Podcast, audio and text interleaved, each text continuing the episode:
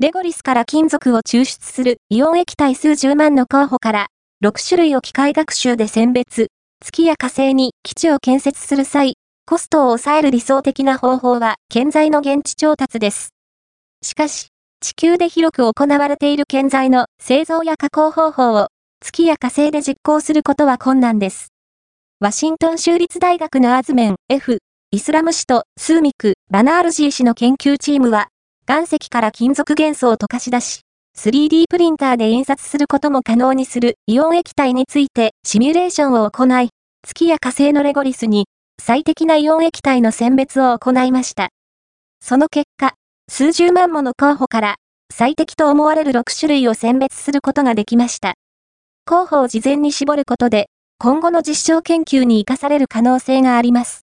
月や火星の研究をするにあたって一番理想的なのは、人間が月や火星に長期間滞在できる環境であり、その実現には、人が恒久的に暮らせる基地を作る必要があります。